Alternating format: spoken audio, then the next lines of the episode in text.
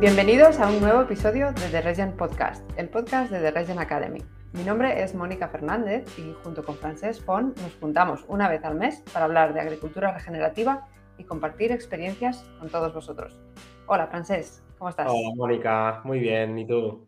Muy bien también, muy contenta de estar aquí otra vez en el podcast contigo. Sí, y además, bueno, siempre hace mucha ilusión, pero hoy también hace mucha ilusión, ¿no? Hablar con, la persona que hablaremos. Bueno, te dejo que, la presentes tú.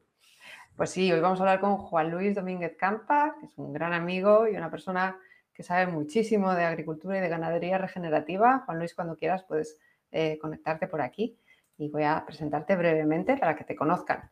Eh, hoy nos acompaña Juan Luis Domínguez Campa, que junto con sus hermanos Pedro y María José Gestiona el proyecto Mundos Nuevos en la provincia de Badajoz, donde producen cordero y cerdo. Estos tres hermanos heredaron la finca familiar que había gestionado su padre toda la vida de forma tradicional y en los años 90 comenzaron a utilizar las técnicas productivas convencionales más modernas, solo para ver con preocupación cómo sus suelos se degradaban y producían cada vez menos. Esta situación les hizo empezar una búsqueda de nuevas metodologías que les llevó a la agricultura regenerativa tras comprender la importancia de cuidar del suelo, le dieron un vuelco a su manera de trabajar y hoy en día se han convertido en un referente y en una de las fincas que lleva más tiempo aplicando herramientas como el manejo holístico, la no labranza, el diseño line y muchas más. Juan Luis, es un gran placer tenerte hoy aquí en el podcast. Bienvenido. Hola Mónica, muchísimas y Francés, ¿qué tal? Pues, muchísimas gracias por invitarme y, por la oportunidad de contar nuestra experiencia. Gracias a ti, la verdad es que es un enorme placer tenerte aquí. Vosotros lleváis, ya estábamos hablando un poquito antes de empezar, unos 10 años ya aplicando eh, las técnicas regenerativas en vuestra finca y queríamos empezar un poquito, Juan Luis, que, pidiéndote que nos contaras la historia de la finca, por dónde empieza este proyecto y después ya vamos tirando del hilo un poquito más. Bueno, pues empieza, es una finca familiar empieza con mi padre, con mi abuelo antes. Y, mi padre, pues, mi padre tenía un rebaño de ovejas y un tractor pequeño. Y entonces, pues, tenía un manejo tradicional eh, que, cultivaba una parte reducida de la finca. Y, bueno, y con el ganado, pues, iba, la mayor parte de, la finca estaba en pastos, ¿no? Iba cultivando y dejando barbecho en, alguna parte. Y, y, bien, las cosas iban relativamente bien hasta los años 90 que, con las ayudas de la PAC, ¿no? Pues el, ritmo se, se, intensifica. Él se compra un tractor más grande, también nosotros vivimos, claro, nosotros éramos niños y vivíamos eso con él, le ayudábamos y veíamos cómo aquello iba incrementando. Y luego ya cuando mi hermano tomó el relevo de él, pues aquello ya era una vorágine de, tecnificación, de, comprar maquinaria, de, vertederas reversibles, de fertilización química, de, bueno, de todo, la implantación de todo el, paquete tecnológico de la revolución verde. Y, bueno, pues gracias al, estado del suelo que, que, nos encontramos, nos encontramos nosotros, eh, como consecuencia de ese manejo que tenía mi padre, pues al principio, claro, quedamos deslumbrados, igual que, igual que los agricultores de los años 70 y quedaron deslumbrados cómo los fertilizantes eh, obtenías esos, esos resultados, esos, rendimientos, esos cereales con, con, ese manejo. Y claro, te quedas deslumbrado y entonces pues ves que ese es el camino. Y entonces pues más, labranza, más uso de, de fertilizantes, herbicidas, y, luego te das cuenta que por ahí que no, que eso no, que era una, era un espejismo, era un, era un pan para hoy, hambre para mañana. Y... Quería preguntarte, Juan Luis, lo que siempre nos preguntamos los agricultores, ¿qué superficie tiene tu, finca? Seguro que te lo preguntan mucho, ¿no? Sí, sí, sí, porque la gente se hace un poco la idea según el tamaño.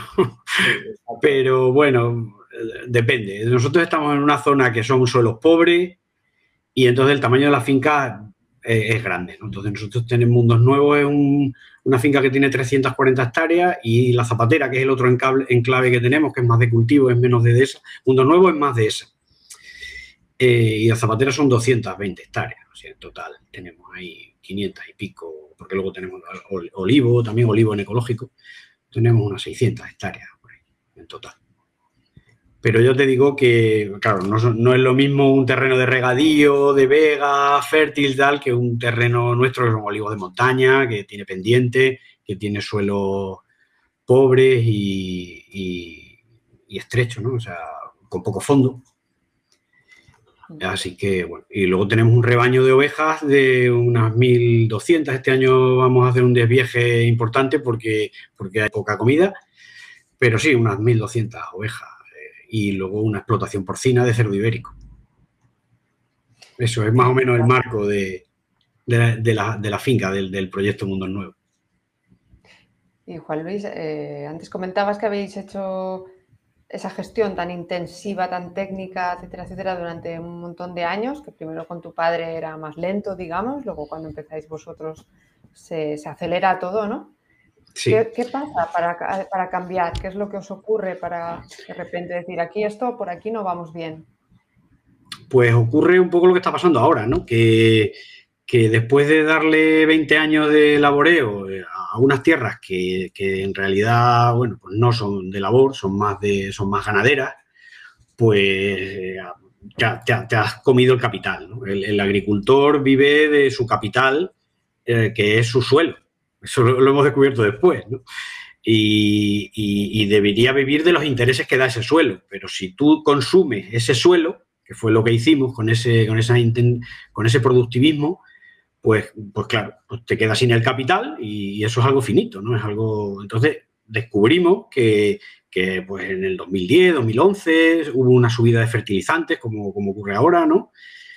Y, veíamos que, los rendimientos, las cosechas que teníamos al principio de los, de los 90, de los 2000, pues claro, pues no tenía nada que ver, no tenía nada que ver. Se supone que tú cuando estás fertilizando con, como te dice el, análisis de suelo y como te dice el, agrónomo, pues, pues tú tienes que ir no solo cubriendo las necesidades de la planta, sino incrementando un poco para tener eh, la fertilidad y tal. Y, ves que, el rendimiento cada vez es menor, a pesar de que, de que haces lo que, estás metiéndole lo, lo, que deberías meterle para que estuviera aquello completo y fértil. Pues claro, eso ya te hace que, un año no pasa nada, porque es un año malo, el otro año, el otro año, cuando lleva ya cinco años, dices, madre mía, aquí aquí está pasando algo, aquí algo no funciona. Como tenemos esos suelos, digamos, que, que dan de sí lo que dan de sí, pues nosotros es algo que vimos rápidamente, en pocos años. Si, vas aquí en Extremadura, por ejemplo, a Las Vegas del Guadiana, pues esta gente tiene un metro y medio de suelo fértil que, todavía les queda recorrido. Al final llegarán, porque esto, eh, este tipo de, manejo es un manejo extractivo, ¿no? Entonces, al final, si tienes más, tardas más en llegar al sitio, si tienes menos, llegas antes en darte cuenta de, que vas al desastre. Pero bueno, pues nosotros, por, las características de nuestro terreno, pues nos dimos cuenta antes. Y entonces era o, abundar ahí, incluso ya meterte en, el banco, ¿no? Porque ya, ya necesitabas, claro, para pagar un camión de abono es un pastizal, lo que vale. Llega un momento ya que dices, madre mía, esto.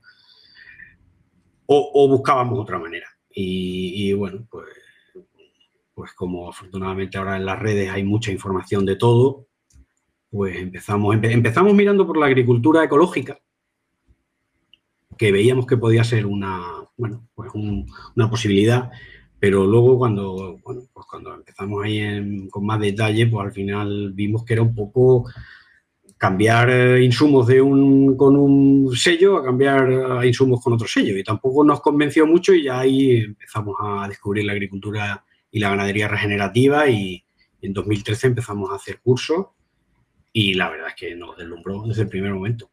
Fue, fue como un... Fue como, como dicen, una, la caída del caballo, ¿no? Que llaman, te, caes del caballo y dices, madre mía, pero... O sea, que dirías que este punto creo que es importante y te lo pregunto en positivo porque al menos es mi caso, ¿no? Pero que uno de los puntos de inflexión, digamos, fue la caída de productividad y, las ganancias, los, beneficios. O sea que la parte económica fue uno de los puntos importantes de, pensar que no ibais bien, ¿no? Sí, la parte económica es como una alarma que se enciende. En el panel se te enciende una alarma, ¿no? Pero luego hay otras cosas que son más sutiles, que no te das cuenta al principio, pero luego ya, cuando ya se te ha encendido la alarma gorda, ya lo ves todo, ¿no? Y, son pues que cada vez tienes más erosión, cada vez tienes menos vida, cada vez, cuando, cuando empezábamos con la vertedera reversible y tal, tenías un montón de pájaros detrás del tractor, cigüeña, de, todo había. Los últimos años ya no había ni, ni pájaros. O sea, no, claro, comían lombrices, comían la tierra negra y tal. Y luego ya, ¿no? Y son cosas que, claro, luego ya dices, coño, luego ya lo ves, ¿no? Al principio no te das cuenta porque son va muy despacio, ¿no? Empiezan a desaparecer las cosas. Y, claro, y, en nuestro caso fue pues que, tuvimos una visita y, nos dijo, pero eh, un ingeniero agrónomo que luego por circunstancias él ha seguido su camino de, esto de eh, recuperar, mm, como eh, implantar praderas y tal, con, laboreo y tal, y nosotros, pero nos hizo mirar al suelo. Y entonces el día que nos vino a ver y, nos, dijo, pero vosotros habéis dado cuenta que habéis perdido la capa fértil, aquí no hay más que piedra y tal. Y, nos hizo mirar al suelo. Y entonces mi, hermano y yo nos mirábamos y dijimos, pero, bueno, ¿cómo que el suelo? Pero el suelo, pero el suelo pinta aquí. O sea, no solo es el fertilizante. No, sí, sí, hostia, el suelo, pero es verdad. Pero si es que no hay, suelo fértil, ya aquel suelo que teníamos antes lo habíamos perdido. Y aquello fue como la caída del caballo. Aquello fue como, aquí, ¿qué, es lo que estamos haciendo? ¿Qué es lo que hemos hecho? Madre mía, ¿qué es lo que hemos hecho? Pues, pues porque nos hemos cargado la finca. En 20 años nos hemos cargado, nos hemos cargado el suelo y ahora verás tú para, para recuperarlo. Pero bueno, el, tema está que antes íbamos, que veíamos que las cosas no funcionaban y ahora, aunque vayamos más despacio, más deprisa, porque depende de, los años, ¿no? Este año es un año, va a ser terrible porque no, si no tienes humedad, no, si no tienes agua, no, no puedes avanzar, pero, pero tenemos, hemos recuperado la ilusión la, ilusión aquella de, bueno, de ser, eh, de ser agricultores y ser ganaderos, que, es una profesión maravillosa y que de alguna manera, pues, eh, tanto mi padre como nosotros habíamos perdido la ilusión. Porque eh, mi padre nos decía, ¿no? Estudiar fuera, que esto es muy sacrificado, que aquí no hay fiestas y tal. Y y, bueno, pues ahora pues tenemos otra ilusión. Ahora vemos que, avanzamos, que la vida nos acompaña, que, tenemos ilusión. Y tenemos ilusión por dejar la finca lo mejor posible y tenemos ilusión porque nuestros hijos retomen el, testigo, ¿no? Y continúen, nuestros hijos, o el que compre la finca o el que sea, el que venga detrás, que continúe, que continúe el camino, ¿no? O sea, que algo, es un cambio muy importante. Entonces, Juan Luis, ese momento de, anda, aquí pasa algo, entiendo que es como muy repentino, ¿no? Pero luego el encontrar eh, las soluciones ha sido difícil, ha requerido muchas pruebas, eh, habéis andado muy perdidos, ¿cómo es todo ese proceso, no? Porque de repente como que tienes que darle la vuelta. Vosotros labrabais un montón y ahora no labráis y un montón de cosas que habéis cambiado, ¿no? Sí, nosotros, efectivamente, nosotros descubrimos esto y es como, se te abre, se te, se te, te estalla la cabeza porque dices, madre mía, todo lo que hemos hecho mal, todo lo que hemos hecho hasta ahora estaba mal. Y entonces ahora te falta tiempo, ¿no? Ahora quieres hacerlo todo, quieres, quieres hacerlo todo desde el principio, quieres aplicar todas las técnicas, no sé qué, y bueno, pues pues evidentemente lo hacen mal. Lo hacen mal porque no saben, porque, no, porque esto es un camino largo de aprendizaje y, nosotros nos metemos como los burros en la trilla. Queremos hacerlo todo, queremos hacerlo todo rápido y bueno, pues, pues nada, pues no, pues al principio sí tienes resultados porque al, al empezar a hacer, eh, a mover el pastoreo, a planificar el pastoreo, pues, pues tienes resultados relativamente rápido, pero, pero tienes, tiene fracasos a montones, porque, porque por eso, porque quieres hacerlo todo y no puedes, y las transiciones son muy delicadas. No puedes pasar de un, de un modelo a otro mm, así por la buena, porque los suelos necesitan tiempo y, pero hay cosas que sí no funcionaron desde el principio. Hay el, tema del diseño hidrológico y la línea clave fue algo que desde el primer momento empezamos a ver. Empezamos a ver que, que, nos quedábamos con más humedad, que las zonas que se encharcaban cuando llovía dejaron de encharcarse, se repartía el agua. O sea, hay cosas que no funcionaron. Y hay otras, bueno, pues que nos equivocamos como es normal. entonces... si, tuvieras que explicar para alguien que no sepa de qué estamos hablando, ¿no? Porque a lo mejor estamos dando por sentado que, el que nos escucha sabe de qué hablamos, pero ¿qué, cambios son estos? ¿Qué hemos hecho aquí para qué cambios? Sí, pues, pues nosotros empezamos con el, con el pastor eléctrico, con cables eléctricos, con cambios muy frecuentes, con, parcelas muy, muy pequeñas, con, mucho, con mucha densidad de ganado. Y, eso es un trabajo inmenso. O sea, teníamos que cambiar el cable todos los días. Es, es verdad que, los resultados acompañaban, pero, pero cuando llevas así un tiempo es un trabajo terrible, terrorífico. Y, bueno, pues fuimos a un curso de Pablo Borrelli cuando, se, cuando vino Pablo Borrelli a, España, que se creó Alejap, que es la, el nodo Seiguri en la península ibérica, pues le, contábamos a Borrelli lo que hacíamos y Borrelli decía, pero ustedes están manejando un Ferrari y no saben conducir, están aprendiendo a conducir. Y, claro, claro. Entonces, pues, por ejemplo, había cosas que, pues, por ejemplo, descuidar la condición animal de, las ovejas, pues tuvimos una caída de parto y de fertilidad de los animales porque, porque mirábamos mucho al suelo y no, no mirábamos al animal, porque nos obsesionamos con el suelo y, claro, el animal tiene que comer y si nosotros vivimos de del animal, pues el animal tiene que estar en buenas condiciones. Eso fue uno de los errores más graves. Entonces, bueno, se trata de, cualquier, en general se trata de cualquier técnica que, vayas a empezar o vayas a implementar, tienes que hacerlo poco a poco, tienes que hacer pruebas en, pequeña escala y, hay que ser prudente y hay que y un, suelo que está laboreado y que está acostumbrado a estar laboreado, bueno, pues dejarlo de laborear y empezar a hacer otro manejo, pues bueno, es delicado tienes ahí unos años de miseria que decía el profesor Piñeiro, en fin, te van a pasar cosas. Y entonces, pues bueno, pues hay que buscar asesoramiento o lo que hicimos, ¿no? Leer libros, ir a cursos y, luego, sobre todo, mucha observación y ir corrigiendo, ir corrigiendo esas pequeñas pruebas que, que vas viendo, pues las vas ampliando si te funcionan o vas corrigiendo sobre la marcha porque, pues ya te digo, pues si tiene, nosotros tuvimos una caída de parto que, bueno, que aquello fue económicamente un, quebranto. Oye, Juan Luis, yo, yo, quería ver un poco más del detalle, si es posible, ¿no? De exactamente cómo estáis manejando. No sé si he entendido bien que empezasteis con movimientos diarios y ahora los hacéis. ¿Qué tipo de pastor ah, usáis? ¿Si la malla o solo un solo alambre, si son fijos o móviles. Bueno, algunas para imaginarnos un poco más cómo estáis manejando esto exactamente. Sí, nosotros manejamos las ovejas fundamentalmente, que son...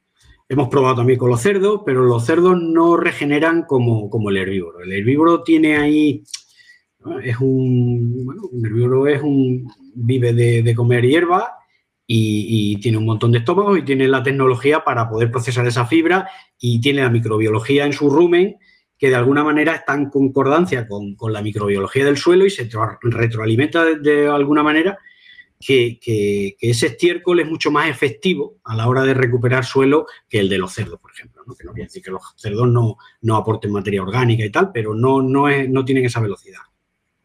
Entonces, movemos las ovejas, pero ya hemos abandonado el pastor eléctrico lo que te dicen en manejo holístico es que cada uno tiene su contexto y cada uno tiene sus circunstancias.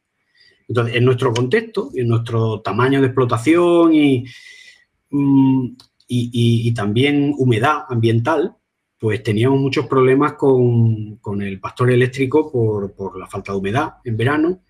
Y, bueno, pues hay que desbrozar. Eh, usábamos, empezamos con la malla, Luego pasamos al cable, adiestrando al ganado, que es un proceso también que hay que tener mucha disciplina. Y al final las ovejas, las ovejas como tienen la lana, pues sobre todo las merinas, que son las que nosotros tenemos, pues el, cable, pues tiene su ellos tienen su aislamiento natural y no les pega tanto, ¿no? Pero, pero bueno, al final consigues adiestrarlas con la malla, poniendo el cable delante de, de la malla para que no rompa para adelante y al final se acostumbran al cable. Pero como te descuide, enseguida aprenden a saltar, sobre todo si no tienen comida. Así que el problema era ese, que, apurábamos demasiado porque también nos decían que, bueno, los manuales te dicen que tienes que apurar bastante y, Y bueno, pues al final se saltan el cable, luego pones dos cables, luego pones tres cables, todas esas fases hemos tenido, ¿no? Y al final, a nosotros lo que nos funciona mejor es el cerco fijo. Un cerco fijo, clavado, barato, bueno, que ya no es tan barato, cuando lo hacíamos nosotros no, el acero no costaba tanto, y con postes cada 10 metros, y, bueno, pues yo lo que, lo que le aconsejaría a, los ganaderos que nos estén escuchando es que si tienen, como era nuestro caso, teníamos parcelas o cercados de, de, 50 hectáreas o de 40 hectáreas, pues, pues, pues las partes a la mitad. Y ya tiene, en vez de 40 hectáreas, tienes 20. Pues ya, ya has empezado. Y luego la siguiente corte, pues ya van a ser de 10.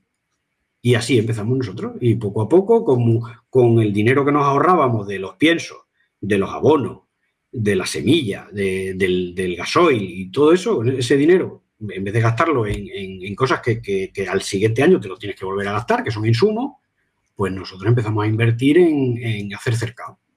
Cercado y, ahora pues de, cerca de, 25, 30 eh, hectáreas pasamos a 18, luego pasamos a 12 y ahora estamos en 4 o 5 hectáreas. Entonces con 4 o 5 hectáreas bueno, metes un rebaño de mil ovejas y tienen para dos días, tres días. Entonces, bueno, para nosotros e, ese sistema no funciona bien, por, eso, por las extensiones que tenemos y por las características de nuestro ganado y de nuestra finca. Que tenga terrenos más pequeños, pues a lo mejor el, cable le funciona mejor. O sea, no, no, quiero decir que lo nuestro sea lo que funciona en todos sitios. No, a nosotros no funciona esto, pero después de ensayo y error y después de darle unas cuantas vueltas. Eso es lo que tiene que hacer cada uno en su, en su sistema buscar el buscar lo que se adapte a su a su bueno a su, a su contexto y a sus características y a sus circunstancias. Y tenéis, perdona, mm, tres alambres, o sea, el neutro y la tierra y dos alambres o, cuántos alambres tenéis? Ahora mismo ya no usamos el, cable eléctrico, ya usamos cerco fijo. Ah, que es una malla ganadera, es una malla ah, ganadera. Vale, vale, vale malla ganadera con poste clavado y, hormigonamos solo las esquinas. Entonces, una manera de. Se hace, se, hace rápido, lo hacemos nosotros, y, es relativamente barato mm, porque, porque te ahorras toda la mano de obra que es ir cambiando el, cable todos los días.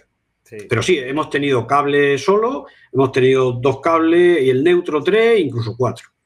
Y la malla. Lo hemos, lo hemos, lo hemos usado todo y, bueno, pues ahora estamos en eso, en tres, cuatro hectáreas, hay algunas cercas que son de, son de una hectárea, otras de cuatro, en fin, depende también del, de lo, de lo fértil que sea, ¿no? Hay zonas que hay cercas que con una hectárea pues, dado este año cuatro pastoreos. Y, aguantan. Y hay otras que llevan dos pastoreos porque no, no, porque es un cerro que no, que no cría comida. Entonces, si no tienes comida, pues, pues... Y, perdona, ¿el agua? O sea, el agua que tenéis, manguera integrada y bebederos. Sí, el agua es, otro, es la otra infraestructura que necesitas. Necesitas los cercados por un lado y me faltaba el agua. Entonces, eh, tenemos los dos también. Hacemos, de todo. O sea, tenemos todo. tenemos en la zapatera tenemos una red de, de tubería con bebedero, porque allí hemos hecho unas cuantas charcas y allí se iba el agua por filtración se nos filtraba el agua, el terreno no era impermeable. Y en Mundos Nuevos tenemos un sistema de charcas que, bueno, pues que el año 19, que fue el confinamiento, no, el año 20, que fue el confinamiento, nos pusimos a hacer charcas como si no hubiera mañana y hicimos 60 charcas. O sea, ya, ya tenemos una charca por cada cercado. O, o, a lo mejor algunas charcas da dos o tres cercados, ¿no? Pero, pero ahí tenemos un sistema de charcas que es el que de verdad nos gusta porque, porque el agua en charcas es un agua que que curiosamente las ovejas la prefieren. Prefieren las charcas, tú le pones, lo hemos, hemos hecho la prueba, le pones un, bebedero con agua transparente y una charca y ellas van a la charca. Porque es agua soleada, porque, y eso que la charca tú la ves y tampoco es que esté muy limpia, pero está más limpia el, bebedero, pero prefieren, prefieren la charca. O sea que te permite que beban todas a la vez y, y lo más importante que es que es una reserva de agua que, las ovejas aprovechan, si las ovejas están dos días en esa parcela, pues beben dos días, que es relativamente poco, ¿no? Eh, si son cuatro pastoreos, son ocho días al año, a lo mejor, ¿no? Entonces, digamos que la usan poco, con lo cual la contaminan poco con sus excrementos, pero es una reserva de agua que está ahí siempre para todo el que la necesite. Entonces, toda la fauna eh, silvestre, ¿no? pues, pues tiene ahí agua en unos veranos que tenemos aquí, que, cada vez duran más, ¿no? que son seis meses. Seis meses que en Mundo Nuevo había tres puntos de agua y los años de sequía uno, y ahora tenemos 60 puntos de agua. Entonces, eso es, este año ahora mismo tenemos agua en todas las charcas de, las lluvias del invierno. Entonces eso para la biodiversidad, para los insectos, para las ranas, para los pájaros, para diversificar los puntos de agua, con lo cual los depredadores eh, se, dispersan, ¿no? Entonces las presas tienen mucha más oportunidad. O sea, eh, a nivel de biodiversidad es, tremendo. La ventaja que tiene, ¿no? Me recuerda una anécdota que hace nada, estuve en la Policeis unos días y, Joel me decía, cada vez que ganamos algo más de dinero, en lugar de comprar un tractor o una máquina, hacemos una balsa. Y es como la ley de la Polyface. Y es como la mejor inversión que pueden hacer. Y bueno, exactamente es lo que dices tú.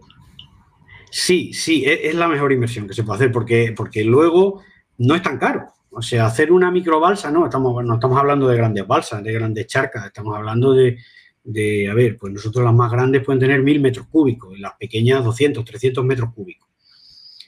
Eh, una, una, charca de, de, ese tamaño lo hace un bulldozer en un día, menos incluso, en, seis horas de trabajo te hace la charca y los canales de, los canales de llenado, que multiplicamos la, superficie de, aportación de la balsa con unos canales de llenado, que es una pasada de bulldozer, eso son 300, 300, 350 euros, 400 si la balsa es muy, si la charca es muy grande, 500 euros, pero es que un bebedero de hormigón prefabricado, ¿cuánto te cuesta? Te cuesta 300. Sí, ya lo vale. Y, lo tienes que mover y lo tienes que mantener y la, y la, y la boya se te estropea, se te atasca, no sé qué, te necesita un mantenimiento. La charca coge agua y, y ya está, y ya está, y te olvida. Y, y, abres la puerta de la cerca, entran las ovejas y tienen el agua y ya está. Porque por lo que he visto, bueno, esto forma parte de, un montaje, ¿no? De un diseño más grande con el sistema Keyline también, donde las balsas se, se conectan. Bueno, háblanos un poco de esto, que creo que Ah, cada vez más gente habla del Keyline, pero no hay muchos ejemplos como el vuestro, creo. O yo no conozco, de hecho, ninguno más como el vuestro. Creo que es súper interesante lo que habéis hecho ahí con el Keyline. Nosotros es pura necesidad. Pura necesidad porque nosotros nos llueven aquí, pues este año, no sé, nos llevaremos 180 litros en el año, 150. Y, y llevamos unos años de 250. El año bueno serían 300, 350 litros al año. Entonces, eh, tenemos que, tenemos que aprovechar todo el agua que nos cae.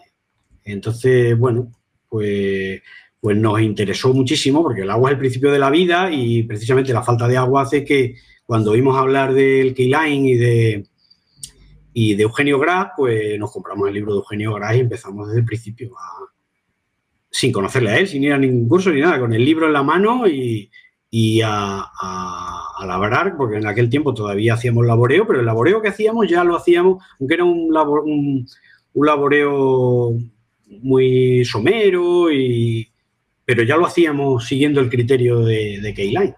Y ahí también hemos cometido los dos errores. El diseño, ahí con topografía, ahí con, con el apoyo de WWF hicimos un proyecto en la zapatera, un plan de la tierra, ahí muy sesudo y muy elaborado y, bueno, pues al final no funcionó porque, porque el, agua se filtraba y menos mal que hicimos pocas charcas porque iban previstas 40 o 50 y hicimos tres y no funcionaron, están vacías, es una pena. Y, bueno, pues ese es el diseño, digamos, muy sesudo y tal. Y luego en el mundo nuevo, pues, pues fue un poco más estilo, me la cargué. Ya habíamos cogido la dinámica a Ojiline, en vez de Keyline era Ojiline y muchas cosas lo hemos hecho a ojo y las líneas, lo que es el subsolado, ¿no? las líneas para repartir el, agua que va de la vaguada a la ladera y concentras la humedad en la ladera y tal, eso lo hemos hecho a ojo.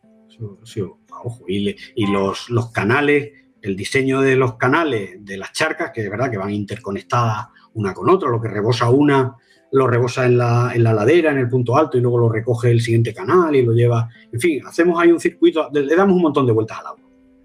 Pues eso sí hemos utilizado el nivel y algo de topografía, pero, pero tampoco creas que es un diseño muy sesudo. ¿eh? Llegamos allí por la mañana con el del bulldozer y, y lo que teníamos pensado hacer cambiábamos de opinión y lo hacíamos en otro sitio y bueno, aquello era un poco caótico, pero ahora da gloria verlo. O sea, te quiero decir que la necesidad hace, bueno, la necesidad hace que, que seas muy atrevido, ¿sabes?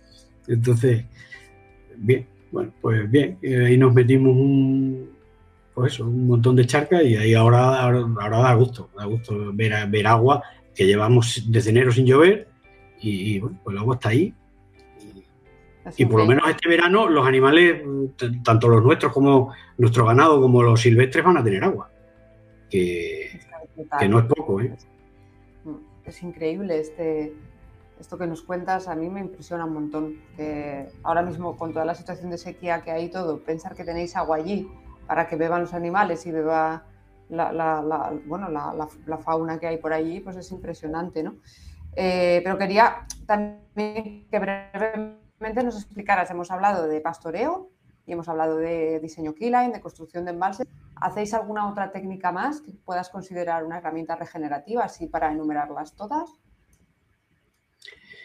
Sí, cuando, cuando aprendimos, cuando íbamos a los cursos de agricultura regenerativa, aprendimos a manejar la microbiología y hacer biofertilizantes y tal, pero, pero en nuestro contexto eso lo hacíamos al principio. Pero cada vez, como tenemos el ganado fuera, cada vez lo tenemos menos en el establo, generamos menos estiércol, entonces hacemos menos biofertilizantes y, y menos compostamos menos el abono porque, porque, bueno, porque el suelo ya va estando cada vez mejor y lo ideal es que procese eh, que procese el, estiércol de, las ovejas directamente, el ganado esté fuera. Entonces eso lo hemos abandonado. También usábamos la, el la harina de roca, ¿no? Pero eso lo hemos ido dejando porque para estas, super, para estas extensiones es mucho trabajo y, y, ya una vez que pones en marcha el sistema, mejor que el campo funcione solo, ¿no? que es lo más barato y el ciclo natural y, y es lo mejor. Entonces los biofertilizantes lo tenemos. Y luego, pues mm, mm, al principio, eh, al principio cuando descubres lo del suelo cubierto y, el destrozo que haces, porque el destrozo que haces cada vez que pasas el arado, porque claro, nosotros ya empezábamos a vivir de la hierba, empezamos a vivir no del, no del cereal, sino de la hierba. Entonces, claro, cuando, cuando por el tema de la PAC teníamos que sembrar una parcela y hacíamos mínimo laboreo y en línea clave y lo que quiera, veíamos el destrozo que hacías en, las plantas. Por ejemplo, las, perennes, si tienes alguna perenne, te la carga. Eh, los hongos, por ejemplo, los hongos. La zapatera era una finca que tenía muchísimos hongos. Cuando nosotros éramos pequeños, la gente del pueblo iba a coger champiñones allí. ¿no? Los hongos que llamamos nosotros en el pueblo son los champiñones. Bueno, pues con el laboreo eso te lo cargas, aunque sea mínimo laboreo, que era lo que hacíamos al principio. ¿no? Pues lo que hacíamos era mm, apurar con el ganado en verano, Luego, echar la semilla directamente sobre el suelo que, estaba bastante, bastante pelado por, la presión del ganado y luego le daba un pase de cultivador, un pase, de chisel somero para arropar la semilla. Bueno, pues esa fue la primera fase, digamos. Pues veíamos el daño que hacíamos, ya te coges otra sensibilidad y, ves el destrozo que hace y al final pues nos compramos una, una máquina de siembra directa y ese fue el siguiente paso. Pues ya cuando teníamos que sembrar, pues lo hacíamos la máquina de siembra directa. La máquina siembra directa es una técnica también que requiere, tiene su complejidad y, en suelos con poca materia orgánica como es el nuestro, no funciona demasiado bien. Entonces, el siguiente paso, ya abandonar el laboreo completamente. Ya nos da igual que nos quiten la condición de tierra arable, nos da igual que nos paguen menos en la PAC, porque hemos cogido perspectiva. Entonces ya no nos compensa. El, el poco dinero que te dan, que te da la PAC por, el cultivo a, los pastos, te lo, tienes que gastar multiplicado por dos o por tres, eh, con los laboreos, con el combustible, con, las semillas. Entonces, hemos llegado a la conclusión de que lo que nosotros tenemos que cultivar de manera natural es el pasto, el pasto natural, que es el que está adaptado a las condiciones, es el que tiene biodiversidad. Es que nosotros aquí no tenemos dos años iguales. Hay años que viene la, la primavera más temprana, hay años que la primavera viene más tarde, hay años que no hay primavera, este año no ha habido primavera. Entonces, si tienes una mucha biodiversidad, hay plantas que se adaptan a esas condiciones. Si tú tienes un monocultivo, eh, el año se tiene que adaptar a, las condiciones de ese cultivo. Pero si tiene 100 especies diferentes, siempre alguna va a prosperar. Y de hecho lo vemos. Hay años que prosperan más las leguminosas, hay años que prosperan más eh, las gramíneas, años esta especie, la otra especie se dispara. ¿Por qué? Porque han venido las condiciones, porque ha venido una helada que ha ha ralentizado algunas. Bueno, pues otras se han adaptado. O sea, aquí es que los años son súper... La, naturaleza es súper compleja. Y, la manera de aprovecharlo es con complejidad. Y nosotros nos empeñamos en, simplificar las cosas, en un monocultivo, en... Pues la siguiente, la fase en la que estamos ahora es pues ya, pues, laboreo cero. Y, y, no, y, bajo ningún concepto, vamos, no, no otra cosa que ha aprendido decir de este agua no beberé, ¿no? No decir de este agua no beberé, ¿no? Porque no sabemos. Porque sí es verdad que si recuperas la fertilidad de, la finca y tal, pues bueno, pues puedes hacer una siembra cada cinco años, cada diez años, pues bueno, pues sea una cosa extractiva y tal, pues bueno, si luego lo recuperas con, el manejo del pastoreo, pues no estará mal. Pero nosotros ahora mismo, las condiciones de nuestro suelo, hemos optado por no, por no tocarlo. Por no tocarlo. esa es el, esa es la práctica en cuanto al laboreo y en cuanto a los cultivos, que, ya te digo, que es no cultivo, es cultivo natural. Cultivo de, parcela eh, autóctona o, natural. O... o sea, no sembráis nada, no, sembráis las praderas nunca. Las hemos sembrado. O sea, eh, esto es que cambia cada año. O sea, si tienes un año que tiene una explosión de, alguna, de algunas especies que, que te interesan, pues hemos metido la, sin labrar, hemos metido la, cosechadora, hemos guardado esa semilla y luego la hemos esparcido y luego hemos metido el ganado. Y el propio ganado con el pezuñeo te siembra esa parcela. Eso, eso es una práctica que hemos hecho. Pero, pero a medida que vas teniendo banco de semillas, pues cuanto, cuanto menos intervengas, mejor. Hay veces que está pelado aquello y tienes que intervenir, tienes que echar algo. Pero procuramos que sea semilla autóctona. Otra vez hemos usado eh, cebada del país, que es una semilla que tenemos ahí antigua y que, nos va bien. Pero ya hace años que no, que no, que no sembramos. Qué bueno, Juan Luis. La verdad es que nos estás dando una clase magistral, ¿eh? porque es que nos estás diciendo unas cosas que yo creo que tienen una profundidad muy, muy brutal pero es donde estamos ahora. Te quiero decir que dentro de tres años lo mismo te estoy contando otra cosa porque, bueno, porque las circunstancias han cambiado. no sé. Esto es así. Yo, lo, que, lo que me gustaría transmitir a la gente es que, que cada uno, que cada, cada finca es diferente. Por la, por, la gente que la trabaja o la gestiona, por las circunstancias, por la historia, por, eh, por, por eso, por el contexto. Entonces, cada uno tiene que ir buscando su camino. O sea, te tienes que, te tienes que asesorar o te, tienes que mm, formar en, esto que hemos hablado, ¿no? Pues en la planificación del pastoreo, la línea clave, en los biofertilizantes, la microbiología, la harina de roca, todos son herramientas. Y tienes que adaptar esas herramientas a tus circunstancias. Y tienes que ir probando. Y unas te funcionarán mejor y otras te funcionarán peor. Y, y en función de esas características ir adaptando, pero si lo bueno de esto es que, lo bueno o lo malo, no lo sé, es que cada uno escribe su propio camino. Es que esta es la clave, justo es lo que te iba a decir, ¿no? Que me ha gustado mucho cómo has hablado del contexto, de que no hay recetas, de que vosotros hacéis esto, pero no quiere decir que todo el mundo lo tenga que hacer. Y me parece, me parece un mensaje súper importante, la verdad y, lo has dejado muy claro, creo que, es fantástico. Es verdad que, claro, te sientes perdido, ¿no? Dices, a ver, ¿y ahora qué tengo que hacer? Bueno, pues un paso después de otro, supongo, ¿no? Y, con mucha base, con, una base de conocimiento que te permita tomar la decisión correcta, ¿no? sí, sí, sí, es cierto que hay veces que, son muchas dudas y sí, bueno, sentirse un poco acompañado por gente que ha estado antes, pues eso es importante. Sí, nosotros hemos, hemos, abierto un poco camino, hemos sido pioneros, nos hemos estrellado, nos hemos ido estrellando en cada cosa, pero bueno, ahora ya, no, tiene por qué ser así. Bueno, vosotros sois un ejemplo, ¿no? Estáis ya con un, con un sistema, con una academia, con, bueno, formando gente, pues eso es. Antes no, no había, antes íbamos a un curso que venía alguien, alguien de fuera, ¿no? Ahora ya hay cada vez más formadores aquí y bueno, pues eso está bien. Eso es un, una ventaja, ¿no? Sí, la verdad es que sí. Y así por también un poco cambiando de tema, eh, em, quería preguntarte cómo resumirías los beneficios de, este sistema si comparas vuestra situación ahora a la situación que teníais al principio, que en qué ha mejorado vuestra vida, vuestra finca.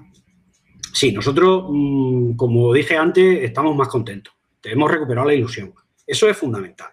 Eso de levantarte cada mañana con ganas de hacer cosas y, viendo cómo, cómo vas hacia adelante, eh, no tiene nada que ver con, lo que hacíamos antes. Eso es. Eh, luego no dependemos de, no dependemos tanto, siempre depende, ¿no? Porque siempre depende de un mercado, siempre de los precios, pero no dependes tanto de, los insumos, no dependes tanto de cómo está. Sube el pienso, bueno, pues te afecta si tienes que suplementar, pero, pero en una escala que no tiene nada que ver con lo que teníamos antes. Es verdad que producíamos más, pero ¿para qué quieres producir más si gastas más? Si al final lo que te interesa es, el diferencial que te queda. Si, gastas mucho y, o sea, ganas mucho, pero gastas mucho, ganas, ganas y ganas poco, bueno, pues ahora a lo mejor ganamos también poco, pero no gastamos. Entonces, si ahora nos sube el gasoil, si nos sube el, fertilizante, si nos sube el pienso, bueno, pues digamos que no te afecta tanto. Entonces, ahí eres más independiente. Y, en cuanto a la climatología, bueno, ahora dependemos de la hierba. Sí, es cierto que ahora dependemos de la hierba. Pero con los suelos cubiertos, con la línea clave, mantienes la humedad más tiempo. Mantienes la humedad más tiempo. Entonces, eh, bueno, es que este año es un poco excepcional porque ha llovido cero. Si no llueve nada, es que no llueve nada. Eh, pero nunca, nunca nos había pasado que no lloviera nada. Las pocas lluvias que hemos tenido años de muy poca pluviometría, muy, poca, muy pocos días de lluvia. Pero esa poca lluvia la aprovechamos. La aprovechamos y teníamos humedad, teníamos nuestro suelo cubierto y tú pasabas por allí y se te mojaban las botas. El año pasado, en junio, con, después de haber pasado semanas de 40 grados en, en mayo, una semana de 40 grados brutal, que se secó todo, en junio teníamos parcelas que pasaban y te mojaban las botas por la mañana había rocío, o sea que aprovechas los rocíos, aprovechas las nieblas, aprovechas la humedad ambiental, de alguna manera estás más, eres más resistente. El poco humedad que tiene, la aprovecha. En cambio, un, barbecho, un suelo desnudo, eso es una pena, eso es que no aprovechas nada, es al contrario, pierdes la, pierdes la, capa fértil, tienes más erosión, tiene más evaporación, es un, es un desastre. Eh, cuando, cuando vienen épocas como ahora, pues ya me dirá. Eh, ahora lo, vamos a ver, este año lo vamos a ver, va a ser tremendo. Ya no es que te suba la paja, que te suba el heno, que, no, es que no va a haber ni heno. Es que, es que va a ser difícil de conseguir. Entonces, bueno, nosotros es verdad que tenemos poca comida, pero bueno, el año pasado nos sobró comida, entonces tenemos, tenemos heno eh, en, el almacén, tenemos algo de paja, entonces, bueno, las pasaremos canutas como todo el mundo, pero menos pero menos porque, porque nuestro suelo está, lleva ya tiempo cubierto y, es más, somos más resistentes. Entonces, eh, eh, no sé si he contestado, me he enrollado mucho, pero creo que he contestado a lo que me has preguntado. Sí, además, esta, frase final para mí es la clave, ¿no? Con, estas prácticas somos más resilientes, más resistentes y más resilientes. Sí. Y lo veo yo clarísimo también en casa después de todos estos años. Yo quería preguntarte, y igual esto daría para otro podcast, ¿no? Pero si nos puedes rápidamente contar cómo manejáis los cerdos. Sí, los cerdos tenemos, digamos, dos manejos. Tenemos un manejo convencional que estamos a ver si lo quitamos, que es el, la explotación porcina convencional. Y luego tenemos la partida de la partida de cerdos de bellota, que es una, es una partida que comercializamos directamente en nuestra tienda online y vendemos los embutidos, los jamones y las paletas. Entonces, esa partida la tenemos en, cerca y, la, y, las movemos, las vamos moviendo de cerca a cerca para que, para que durante el año eh, vayan comiendo verde.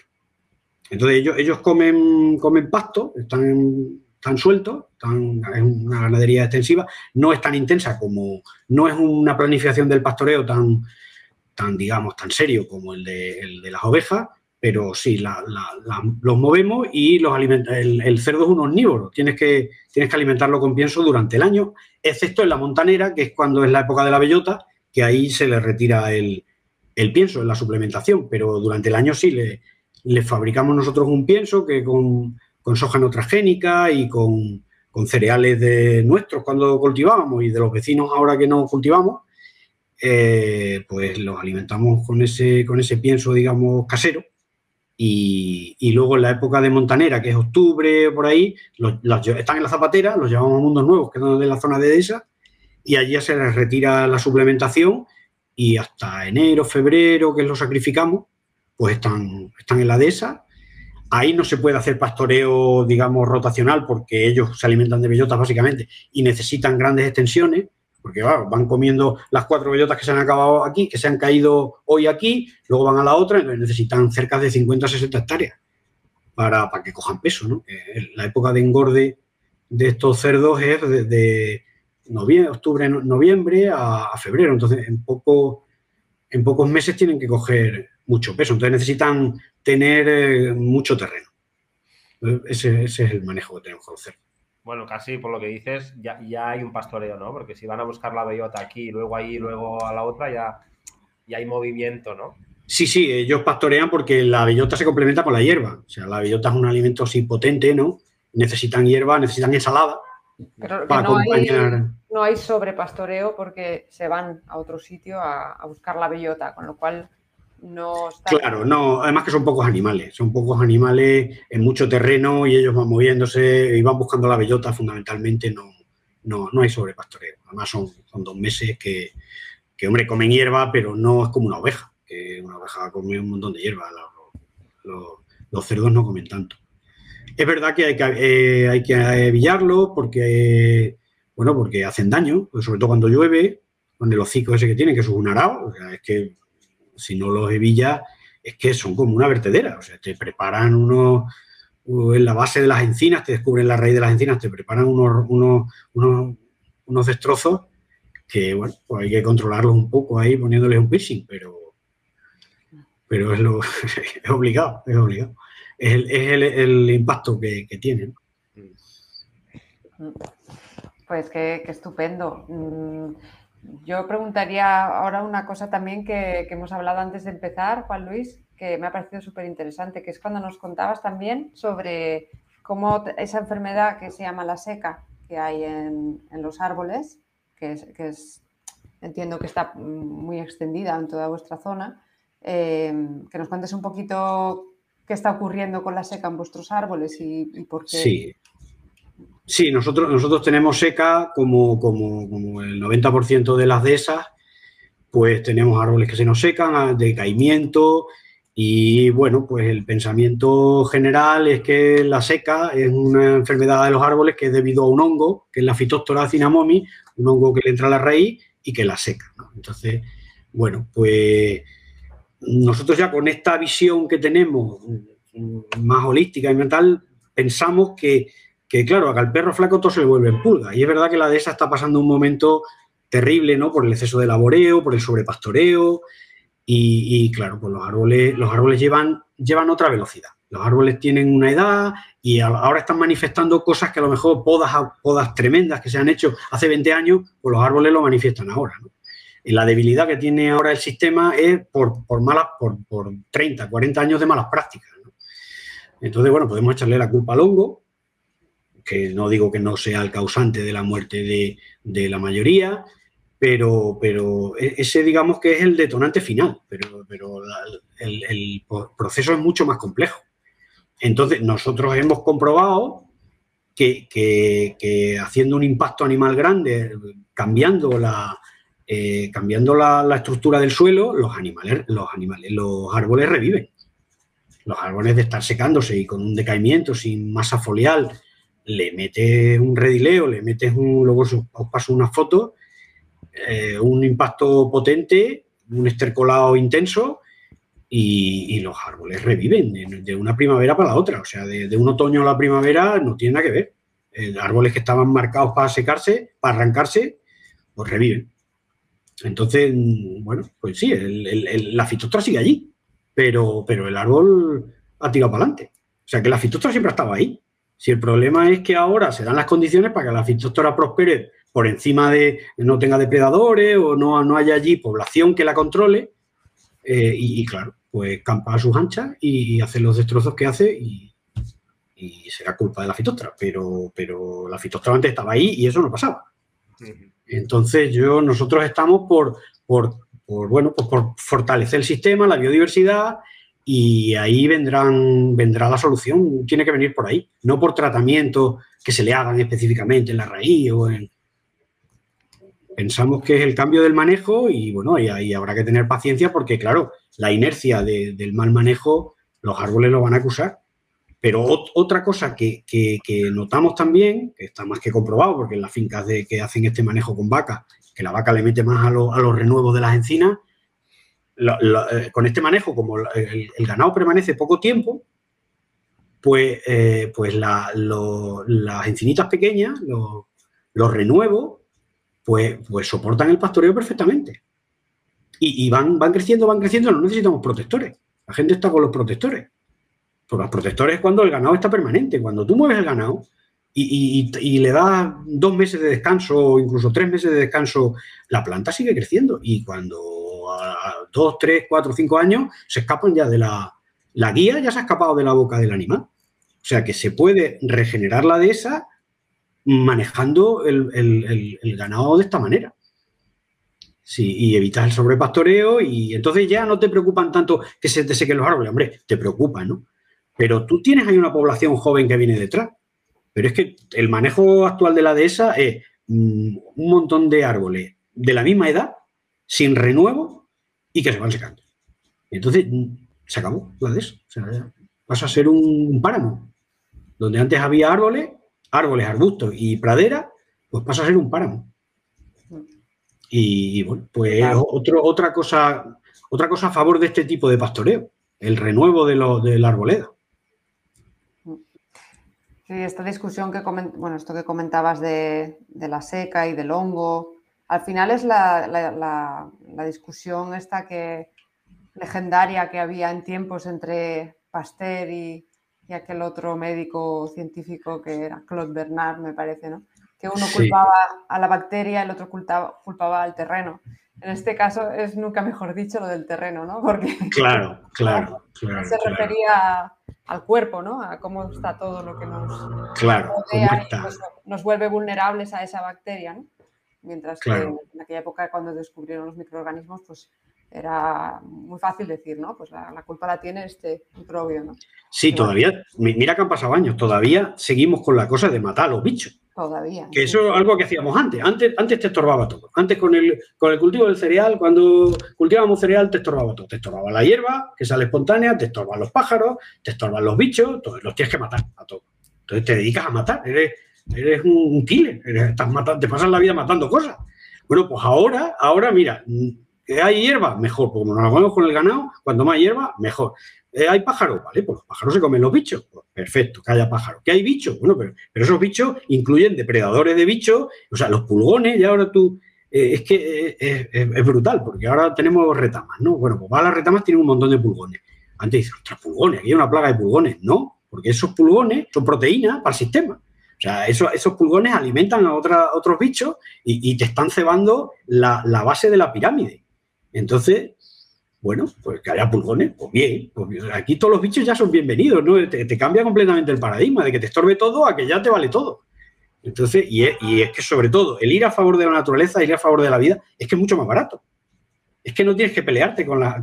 cada vez que te peleas con alguno de estos bichos, estás gastando dinero. Bueno, pues nosotros ya no gastamos dinero en pelear con ellos. Al contrario, nos gastamos dinero para favorecerlos, ¿no? Con las cajas nido, por ejemplo, para combatir la seca es que, es que nosotros lo hemos hecho todo, parece mentira. Estamos aquí porque lo hemos hecho todo lo que no había que hacer. Entonces, pues nosotros hemos fumigado con avioneta las encinas para matar, para matar a las tortis, que son una, la lagarta, le dicen, es una oruguita que se come, se come el, retoño de, la hoja o, de la, lo que va a ser una bellota o una hoja, ¿no? Pues entonces hemos fumigado y nos hemos gastado un pastizal en la avioneta. Bueno, pues ahora en vez de gastarnos en la avioneta, nos hemos gastado el mismo dinero en cajas nido para favorecer a los insectívoros. Los insectívoros se comen a las larvas, crían sus polluelos, se autorregulan ellos. Si hay muchas larvas, hay muchos polluelos. Ellos, ellos se autorregulan las puestas. Y bueno, pues ya está. Pues ahora tenemos eso, esos insectívoros, alimentan a otros animales también. O sea, bueno, pues, pues ya está. Pues e, el árbol está mejor, tenemos más bellotas y nos hemos gastado el dinero una vez en poner las cajas nido. Luego ya, una vez que ya has implantado una población de, insectívoros ahí, de rerillos y, y esto es así, eh, una población estable ya no necesitas ni las cajas ni, pero te has gastado el dinero una vez. De otra manera, tenías que estar con tratamiento un año sí y otro no. Un año sí y otro también, quizá. No, pues es un cambio total de paradigma y, y encima más contentos y encima trabajan menos. Si antes estábamos, nos tirábamos la sementera, subíamos en el tractor, yo qué sé, de día y de noche. Ahora no. Ahora, están todos locos con los tractores, cuando viene el tempero, cuando hay que coger, hay que coger y todos ahora que no se les pase el, tempero, nosotros abrimos la, abrimos la, puerta de la cerca, entran, pasan los animales, la cerramos y ya está. Nos dedicamos a otras cosas. Qué bueno, Juan Luis, me encanta. La verdad es que da mucha esperanza y este es el camino, ¿no? Lo que hace falta es que más gente entienda esto que nos has contado hoy, porque es que no es tan complicado, pero cuesta mucho. no es fácil, ¿no? ¿no? es fácil, no es fácil, no es fácil. No es fácil. es que, es que, es que reconocer que llevas toda la vida haciendo las cosas mal es muy duro. ¿eh? Nosotros quizá, bueno, con, el, deseo ese de nuestro padre que fuéramos a estudiar fuera y tal, una de las ventajas de no, de no ser eh, ni Pedro ni yo tener eh, carrera mm, relacionada con la agricultura, pues bueno, no teníamos la cabeza muy cuadriculada, ¿no? Eh, teníamos la cabeza más o menos abierta porque estábamos formados en, otras en otras profesiones, y, y, eso fue una ventaja, nos ayudó a, a, poder cambiar la cabeza, pero lo más complicado es cambiar la cabeza del, lo dice Salatin, eh, lo más difícil es cambiar la cabeza del granjero, ¿no? Y, tiene razón. Entonces, bueno, pues, pero viene siempre por la necesidad. Yo, ahora lo que dices tú es muy importante. Entonces, bueno, pues nos vemos un poco obligados ya no solo a hacer lo que hacemos en la finca, que lo tienes que hacer y lo tienes que hacer bien, pero también nos vemos un poco en la responsabilidad de comunicarlo, ¿no? de, contarlo. Porque ahora, ahora creo que con los problemas que va a haber con la sequía, con los problemas que va a haber con el precio de las cosas, pues la gente va a tener necesidad de cambiar. A nosotros nos pasó y yo no quiero pensar el drama que estarán pasando la gente que tiene las granjas de, vacas para lecheras, de que no tienen pastos, que, no, es que ya no es que se te dispare el precio del heno, el precio de la paja, es que no va a haber ni, no, no va a haber posibilidad de comprarla, que va a ser difícil conseguirla. Entonces, bueno, pues es el momento de difundirlo y, bueno, poco a poco que la gente vaya, no sé si era Saladín que decía que esto es una puerta que se abre desde dentro. Esto es cuando hasta que el, agricultor no, esté preparado, no, no, o sea, no decida cambiar, no hay manera. ¿eh? Desde fuera, por eso hay que, nosotros vamos a quien nos llama. Nosotros antes se lo contábamos a los vecinos, se lo contábamos a todo el mundo, queríamos que todo el mundo cambiara, y eso es un error porque la gente te escucha, por educación no te dicen que estás tonto, pero, pero no, no, no ha llegado su momento, no ha llegado su momento. Él le va bien, los vecinos nos ven lo que hacemos y tal, pero no, ellos no les ha llegado su momento. Bueno, pues ya está, hay que respetarlo también. Hay, que, hay que contárselo al que te pregunta, al que quiere cambiar, al que necesita cambiar. Pues bueno, pues ahí, ahí eso, pues nos vemos un poco en la necesidad, ¿no? Mañana voy a una charla a un, pueblo de Córdoba a ver, a ver qué tal. Nos vemos un poco en esa responsabilidad. Entonces ahora tenemos eso, el trabajo en la finca y, y a ir a, contar un poco nuestra historia, que lo que contamos es lo que hacemos, que no, tampoco estamos para dar lecciones a nadie, porque somos los primeros que, nos hemos equivocado una y otra vez, ¿no? Sí, qué bueno. Pues, Jolín, muchísimas gracias, Juan Luis. ¿Algún mensaje final, Francés, que te apetezca alguna pregunta? Porque ya bueno, una hora. Yo sí que quería preguntarte ya para, para terminar un poco por la parte comercial, cómo lo manejáis, e incluso si es posible comprar o consumir vuestros productos. Sí, mm, efectivamente, pues tenemos la, de, de, aprendimos el tema este de, bueno, tenemos un manejo que no usa químicos, que no usa veneno, entonces, bueno, pues la, carne que producimos pues, pues, tiene un valor añadido, ¿no? Que es una densidad nutricional y una, una, salud que, que, tiene que, que es una, una ventaja, ¿no? A, la hora del que la compra y que la consume. ¿no?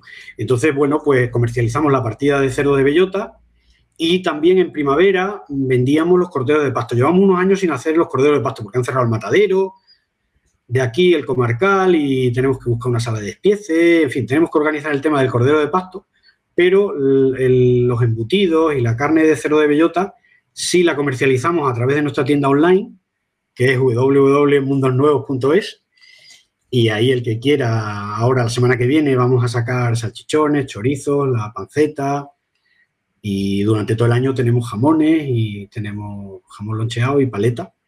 y ahí el que quiera pues puede adquirir nuestros productos. Qué bien, por, toda la península entiendo, ¿no? Sí, sí, enviamos, enviamos a toda la península y a Baleares también. Estamos, bueno, estamos en, otra cosa que no he dicho, que estamos en De Hierba, en la, Asociación de, Ganaderos de Ganado Criado a Pasto, que, fundamos, ¿no? Estabas tú también allí, Mónica, ¿no? Cuando, cuando se fundó esa, esa asociación, pues tiene una plataforma que se llama De Hierba, que, digamos que anuncia nuestras ventas y, bueno, pues ahí nos anunciamos y ahí estamos en la página de De Hierba y en nuestra página. Entonces ahí pueden, pueden comprar directamente y hacemos envíos eso a, toda España y a Baleares. Pondremos los links, eh, Juan Luis, en la descripción. La página de De Hierba es lacarnedepasto.com para quien quiera mirarlo. Y pondremos toda la información para que quien quiera contactaros y compraros, por supuesto que doy fe que están buenísimos todos vuestros productos. Así que qué bien. Muchas gracias. Sí, bueno, yo creo que sí que ya lo has dicho que tienes ahora doble trabajo, el de difundir y el de ganadero, pero no te canses de difundir, ¿eh? porque realmente es, es emocionante oírte y no hay muchos ejemplos. Bueno, para mí súper inspirador y súper contento de que estés aquí, de conocer más tu caso y sobre todo que la gente lo escuche. Hay que difundirlo esto porque es, optimista, es realista, es, inspirador, es profesional, que a veces nos falta, ¿no? En el mundo regenerativo, más ejemplos profesionales. O sea, yo, yo, yo te veo como el Salatín de la península. no, el eh, Salatín es Pedro porque fue a un, fue un curso a Mallorca y, y fue Salatín también. Y, los que le llevaron decían, bueno, el, el, Salatín ibérico, ¿no? Así que el Salatín es Pedro, es Pedro. Pero bueno, que oye, en, la medida de nuestras posibilidades, pues sí, es verdad que, sí notamos que, al ganadero profesional le llega más el mensaje de alguien que lo está haciendo que no un técnico, un asesor o un consultor. Entonces, bueno, pues por eso nos vemos un poco la responsabilidad de hacerlo y bueno, pues en la medida de nuestras posibilidades pues lo haremos porque, porque así contribuimos, mm, contribuimos mucho más. Mm, que, pequeños como nosotros en su finca hagan este manejo que no hacerlo nosotros, por muy bien que nosotros lo hagamos en nuestro pequeño trozo, ¿no? Entonces, ahí eso es, importante y, bueno, igual que vosotros tenéis vuestro, vuestro sistema, vuestra academia, que, que, también es una fuente ¿no? de conocimiento y de, expansión de, estas prácticas, pues nosotros en la medida de nuestras posibilidades, pues lo, haremos también, porque claro, forma parte de... Te, da ilusión también que los demás lo vayan haciendo y que, vayamos revirtiendo un poco el ambiente. O sea, yo esto del cambio climático, no sé a, nivel macro, pero a nivel micro, a nivel ambiente del pueblo, de cómo era el pueblo hace 20 años, de, la caza que había, de los cazadores que, que mataban piezas a montones, ahora que se tiran el día recorriendo el término municipal del pueblo y no ven ni una liebre, o sea, es que eso ya eso es por los venenos, es por, por, el, por el laboreo, por todo. Entonces, tenemos que, tenemos que ayudar, tenemos que contribuir a, cambiar ese, ese ambiente deteriorado, ¿no? esa decadencia ambiental. Pues nada, pues, eh, pues se me ha pasado el momento, está súper a gusto y, agradeceros la oportunidad y, y, la charla, de verdad, que ha sido muy constructiva. Ha sido una pasada, Juan Luis. Muchísimas gracias, de verdad. Te tendremos que traer otra vez porque tienes mucho que contar. O si no, a Pedro. A, ver si, a, ver si, a ver si convencemos a Ibérico. A ver si convencemos a Pedro. Oye, sí, Pedro seguro contará otras cosas y a ver si le, a ver si le convenzo. cuando, queráis. No me canso de escucharos, de verdad, porque es, maravilloso por esa, esa sensación de, de, hay una salida, ¿no? Hay, eh, el camino es este y lo tenemos aquí, ¿no? y no es tan complicado. Así que muchísimas gracias, Juan Luis, de verdad. sí, bueno, mm, bueno, no es fácil, ¿eh? o sea, tampoco hay que vender que esto es, wow, que te pones, no, no, no, hay que... Pero no es ir a Marte, ni construir no sé qué cosa tecnológica que todavía la ciencia no, no sabe, esto ya está aquí, ¿no? Mira, hay, hay una cosa que es la prueba del algodón. De los que empezamos en 2013, nadie se ha hecho otra. O sea, en 2013-2014, el grupito aquel, aquello que, bueno, habrá alguno que, no esté por, las circunstancias o lo que sea, pero de los que empezamos, eh, ya nadie se le ocurre subirse a un tractor y liarse a darle la vuelta al suelo con la vertedera. Eso, eso ya es, vamos, ni se nos ocurre. O sea, eso ya es, eh, que, es que ya hemos cogido este camino y ya te digo, aunque, aunque la subvención de la PAC, aunque es que ya lo tenemos cada vez más claro. Que no, que no, que no. Aunque nos paguen por esto, no lo hacemos, ¿no? Porque comprometes tu patrimonio. Es pan para hoy, hambre para mañana. Eso es, eso es. Es pan para hoy, hambre para mañana. Ya no. Ya no, ya no, no volvemos. Ya seguimos hacia adelante y, y a mejorar. Qué bien. Dentro de otros 10 años ya nos contarás más cosas de... espero, espero que hablemos antes. pues nada, enhorabuena por el programa y por la academia y por, vuestros proyectos y, nada, a seguir difundiendo y, a seguir eh, luchando por la vida, ¿no? por la naturaleza. Muchas gracias, Juan Luis. Pues muchas gracias, un abrazo bien grande. Seguro que nos vemos. Pues un, abrazo cuando queráis. Un abrazo. un abrazo para los dos.